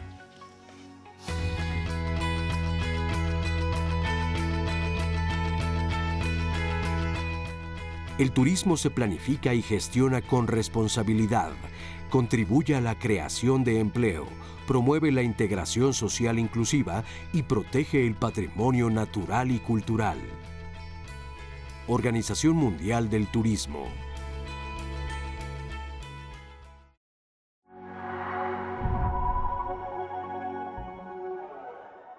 que haya un equilibrio entre lo social, lo ambiental y lo económico para que pueda ser sustentable. Pero lo que buscamos es que puedan convivir de una manera adecuada y así tener una sustentabilidad adecuada. el turismo regenerativo, me voy a ir un pasito más a lo, de lo sustentable, este, lo que hace es tratar de acercarse lo más posible a lo que había. ¿Con quién? Con la participación de quién? De, la De los turistas. La diversificación y la experiencia que el turista puede tener es muy grande y que nos estamos perdiendo porque eh, la gran mayoría, la verdad, si podemos decir, de la población no la conoce. ¿Cuál es la huella que no debemos dejar ninguna huella, ¿no? Como turista. ¿Cuál es el impacto positivo que estamos dejando como visitante, ¿no? Entonces sí hay la oportunidad como turistas de dejar un impacto positivo. Importante, la gente tiene que participar. Si no, no hay No sustentabilidad ni sostenibilidad. Si la gente no participa, la local, como también las personas que vamos de turistas. La gente, por ejemplo, que va a Cancún, que también lo mencionaron, Cancún y Riviera Maya, difícilmente va a uno de los eh, proyectos y empresas que son eh, las, de las más destacadas y premiadas a nivel internacional por su- sus mejores prácticas y por ser un ejemplo de turismo sustentable, que es eh, Community Tour Siancán, por ejemplo. Pero creo que falta promocionarlos todavía, porque puede ser que sean como proyectos un poco más, más pequeños o que son nuevos emprendimientos. A veces eh, no están estas recomendaciones previas o a veces no se, no se cumplen, ¿no? Muchas veces vas y, van y te dicen, no puedes tomar ni una mariposa que veas en el camino, aunque ya este, pues esté, esté muerta, ¿no? Pero la gente dice, bueno, es una, es uno, pero justo hace 10, 20 años que era uno, multiplícalo por el número de turistas y pues eso también genera eh, un impacto negativo, desafortunadamente. Creo que ya el turista está, ya no debe de ser nada más un espectador que va a descansar, ¿no? Eh, realmente el turismo es, puede ser una enorme alianza para la conservación de un lugar, del patrimonio cultural y natural, eh, pero tiene que involucrarse el turista en ello.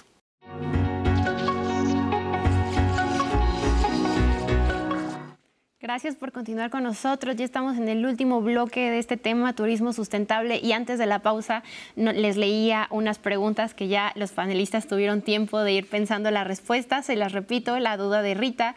¿Es más caro optar por opciones sustentables? ¿Y cómo sé que realmente es sustentable el lugar donde me estoy hospedando y no me están engañando? ¿Puedo? Adelante, por favor, Fernando. Sí, pues sí. por supuesto que es más caro. Por supuesto Hay que, que es ahorrarle más caro. a la vacación. Por supuesto que es más caro, pero hay algo no padrísimo, padrísimo que le que, o sea, primero voy a lo romántico y luego ya nos vamos a lo material. sí, ¿no? Este, eh, lo romántico es el, lo que le deja a uno. Platicábamos Claro. hace unos momentos, ¿verdad? Todo ese conocimiento, el, el platicar con un lloreme y decirle cómo se conecta con los pájaros, cómo se conecta y cómo eh, eh, la naturaleza le habla. O sea, y, y te dice, mi mundo no es tu mundo. ¡Wow! Entonces, esa parte tan, tan bonita, romántica, es interesantísima, padrísima, porque además se lleva algo de, esa, de ese lugar, pero ¿en dónde se lo lleva? En el corazón, en el alma, para transmitirle a las demás personas. Por eso dije, vamos a empezar con lo romántico. Claro. Sí, sí, Esa sí. es la Ah, parte que no tiene precio. eh, ¿no? Esa es la parte que no tiene precio y que es padrísima. Pero en cuestión de, de- de- de- de gasto, sí, efectivamente, es más caro. ¿Por qué es más caro? Porque no tiene la infraestructura de, de un este. De, de- los grandes hoteles. No tienen esa infraestructura, tienen la accesibilidad. Hay que trabajar muchos meses con ellos. O sea, muchas de las de los prestadores que tenemos en México son extranjeros. Yo me atrevo, es la primera vez que me atrevo a disentir en algo. con Ah, el no, dale, dale. Pero creo que también puede ser Claro. interesante No, no, no, tener adelante, opiniones. adelante. Es un gran debate. Algunos ejemplos que se han destacado aquí en, el- en este programa, creo que todos han sido excelentes eh, ejemplos de turismo sustentable. Eh, yo ahí, por ejemplo, cuestiono si estos, si estos casos son realmente caros, o sea, si son más caros que muchas de las opciones que la gente escoge. ¿No? A veces de tu opción de, playa o de tu, opción eh, de pueblo mágico. Eh, realmente, ¿cuál es, ahí sí volteo un poco la pregunta, ¿cuál es la disposición de pago que tiene un consumidor, en este caso un turista, por, eh, visitar un lugar este, de turismo sustentable con una empresa y un prestador de servicios turísticos respetuoso, con su entorno, responsable ambiental y socialmente? ¿Cuál es su disposición de pago? Y, y si comparamos esos precios en, eh, en Internet, en cualquier operadora, este, no necesariamente tiene que ser más caro. O sea, muchos de estos, eh, de estos ejemplos que hemos visto eh, no son costosos, pero en algo que es muy interesante, que comentó el doctor, si, si incluimos o internalizamos el costo que a la sociedad, al gobierno, de todo el proceso para desarrollar ese proyecto, entonces a lo mejor efectivamente resultó algo costoso, algo caro, ¿no? Yo creo que también es un tema de, de- de calidad y de, sí, tal vez es un poco más caro o en algunos casos no. O sea, creo que en algunos casos, si lo comparamos con otras opciones, puede ser igual. Pero también, ¿qué va a pasar si seguimos apostando por eh, proyectos que a lo mejor no son sustentables o no tienen estos lineamientos? ¿no? Creo que ese es Claro. un gran cuestionamiento que nos tenemos que hacer. Estoy yendo a este lugar, pero lo están devastando, estoy generando una huella negativa al ir, o si voy a este lugar y aunque a lo mejor sea un poquito más caro, pero estoy contribuyendo a la comunidad al entorno, a que se pueda regenerar, creo que también eso nos tenemos que cuestionar, ¿no? Claro. Y habrá también, si lo vemos desde el lado romántico que lo plantea Fernando, quien diga, eh, esto vale más de lo que, de lo que cuesta, ¿no?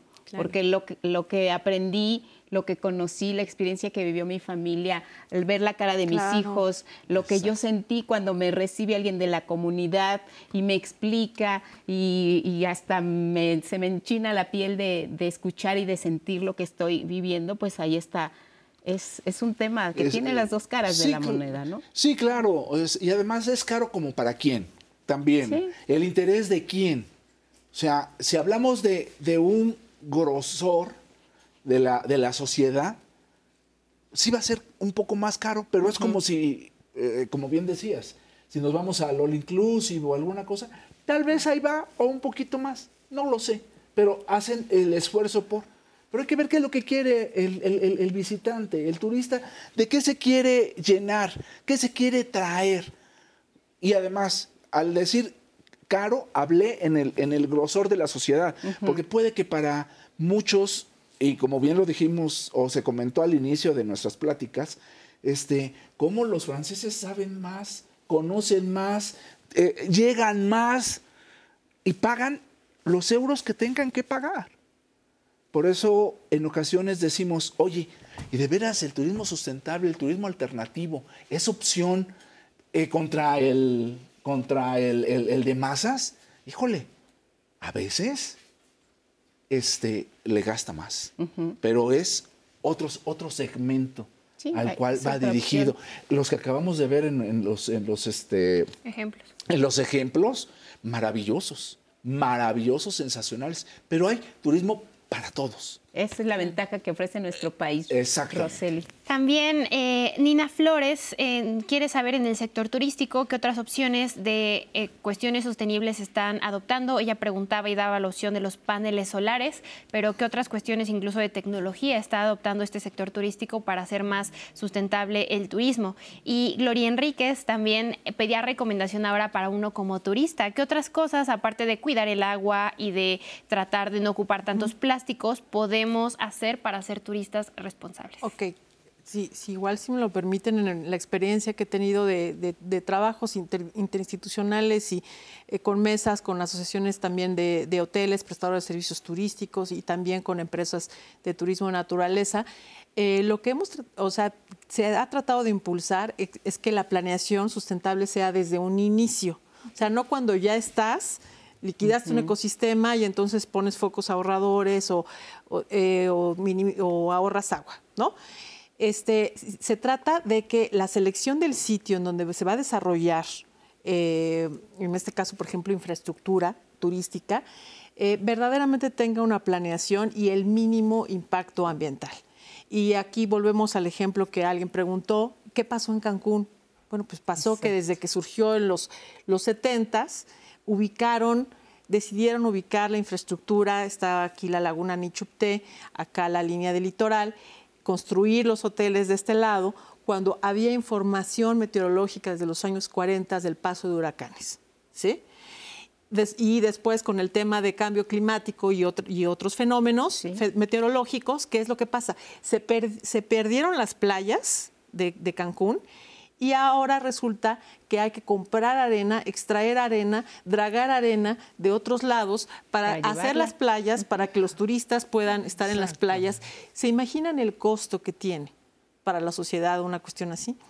Yo sé que hay una aportación en el PIB, yo sé que son de los principales destinos turísticos del país, pero el impacto ambiental también es muy grande.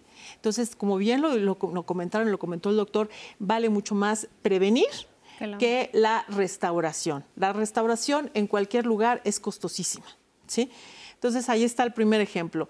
Seleccionar el sitio adecuadamente, planear adecuadamente la construcción. Ahora, por ejemplo, en los litorales se adoptan criterios también para fenómenos meteorológicos, para huracanes, para cambios. O sea, ya hay una arquitectura para ello. En lugares de naturaleza, la arquitectura debe ser respetuosa con el entorno, configurarse eh, armónicamente con el entorno ya sea arquitectura vernácula o en un tipo de arquitectura que considere y sea respetuosa con el entorno. No esas grandes cosas así este, eh, fuera de que destacan y que, y, que roban el paisaje, ¿no? Eh, ¿Qué otra cosa? Ya una vez que se desarrolla el proyecto, en la operación hay mejores prácticas en, todo, en, todo, ¿no? En la protección de la biodiversidad, en la, en la gestión adecuada del agua, desde la parte del ahorro de agua, pero también el tratamiento de aguas residuales, qué hacemos con el agua ya que se, que se utilizó, a, dónde va el agua. La voy a descargar al suelo, la voy a descargar al mar, ¿no? La parte de la, de la energía, en tener cogeneración o fuentes renovables de energía, que ahorita ya hay ejemplos muy exitosos de, de eso en el turismo. Y hay inclusive prestadores que están midiendo GI, gases de efecto invernadero, y están midiendo su huella de carbono. Hay proyectos, si lo puedo decir, que, que te pueden demostrar que el proyecto está conservando 800 hectáreas de una, de una zona o de un ecosistema en donde hay especies en riesgo, de acuerdo a la, la norma 059, que es la lista de especies en riesgo. Esos son los ejemplos que queremos. O sea, ejemplos eh, eh, respetuosos con el entorno y la manera que podemos, eh, cómo nos podemos involucrar como sociedad es ser más exigentes, ¿no? Porque de eso va a depender un cambio a futuro, ¿no? De eso depende, de que, de que la sociedad no sea pasiva, no sea indiferente, que se interese, a ver, este, este hotel o este lugar, resulta que hizo esto, ¿no? Valoremos esa parte, ¿no? Porque además de que podemos tener una buena experiencia, ahí ya estamos contribuyendo. Claro, y no debemos de ser ajenos, porque tú hablas de, lo que le corresponde a quienes elaboran los proyectos, pero cerraste eh, muy bien con esta, este asunto de que como sociedad, como visitantes, como turistas, también tenemos que hacer lo nuestro. Vamos a darle paso a Andrés Castuera y bueno, le vamos a tocar las mañanitas. Ahorita nos cuenta el por qué. Andrés, adelante, estamos contigo. Buenos días.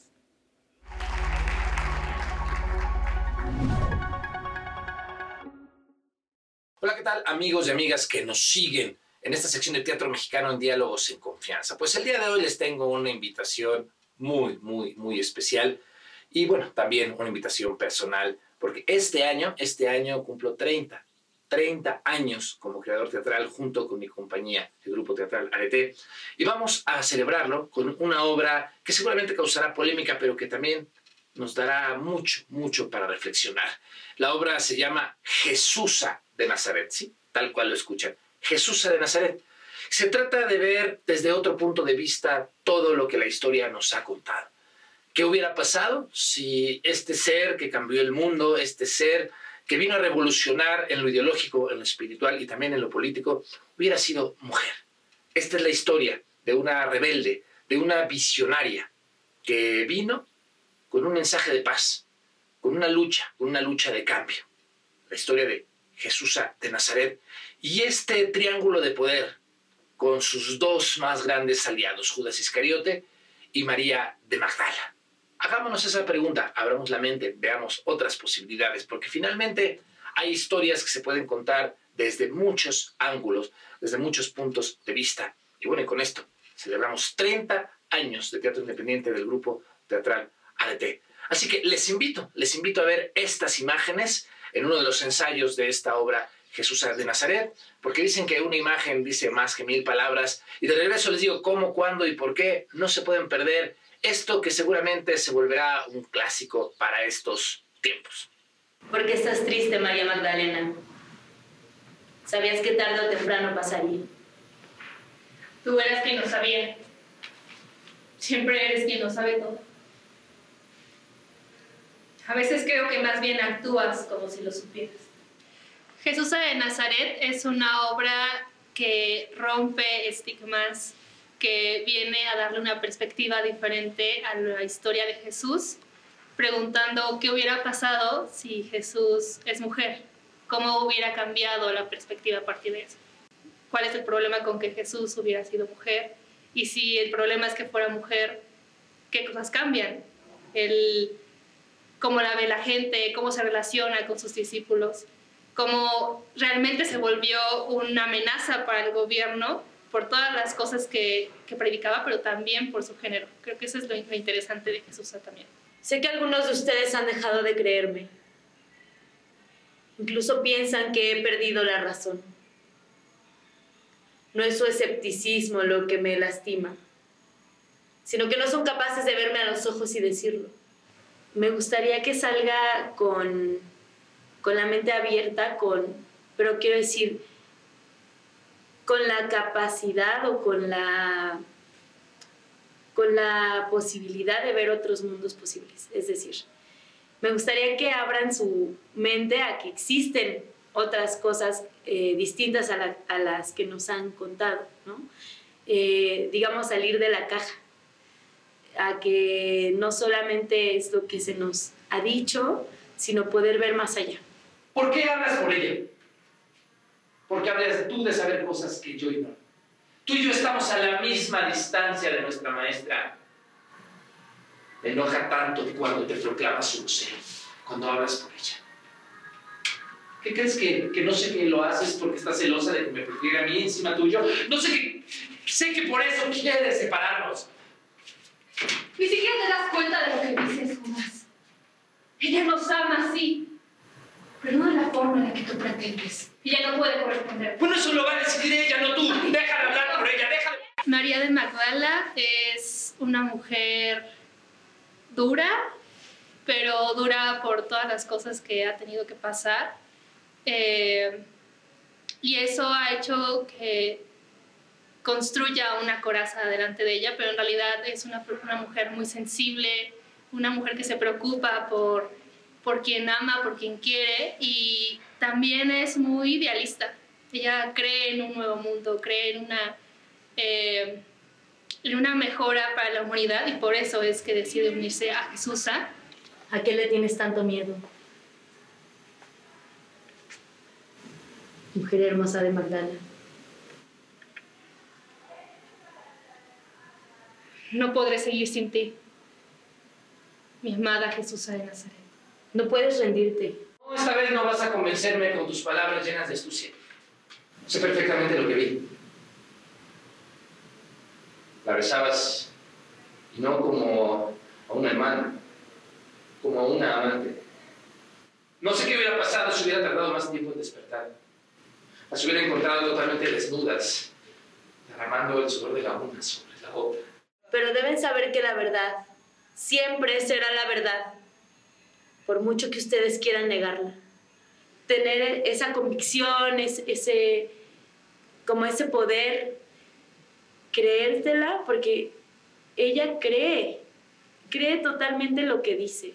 Y de pronto uno como ser humano mortal duda, ¿no? De, sus creencias y de lo que es. Y entonces, ver a alguien tan que cree fervientemente en lo que es y en lo que dice me, me parece muy, muy interesante y que hace un, un contraste con lo que yo soy.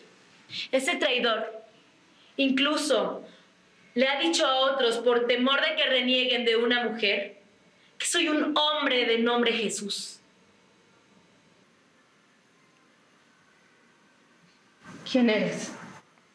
Yo soy Jesús de Nazaret y quiero cambiar el mundo. Bueno, ahí lo tienen. Jesús de Nazaret, que se estará presentando los sábados de abril a las 6 de la tarde en el foro MITS, ahí en Galerías Plaza de las Estrellas, ahí en la explanada principal. Una invitación para reflexionar, para abrir nuestra mente y sobre todo, ¿por qué no? Para jugar con las posibilidades de la historia. De estos personajes se pueden decir muchas cosas. ¿Y qué pasa? ¿Qué pasa si todo el mundo hubiera sido visto desde una visión femenina? Así que no se pueden perder Jesús de Nazaret y aquí nos vemos el próximo jueves para seguir hablando de teatro mexicano en Diálogos en Confianza por el 11. Felicidades, querido Andrés. Desde aquí te mandamos un abrazo por estos primeros 30 eh, años de trayectoria a ti y a la compañía que encabezas. Muchas felicidades y ya te vimos ahí también en el escenario. Vamos a continuar con el tema de turismo sustentable y ya para cerrar el programa, escucharía sus comentarios finales, por favor. Sin duda, creo que uno de los puntos importantes es que la sustentabilidad nos compete a todos. A turistas, a prestadores, a comunidad, pero no solo a ellos, creo que y no solo dejarlo en el turismo, sino en nuestro día a día, en nuestra vida cotidiana. Creo que es importante que si hacemos acciones que aunque parezcan pequeñas, pero son constantes y vamos contagiando a los otros, creo que va a ser importante. Yo tengo una frase que es un poco hacer la utopía realidad.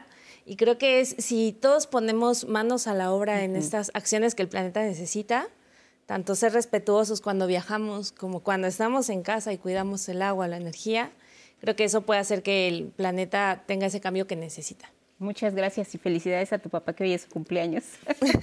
gracias, Alejandra. Fernando.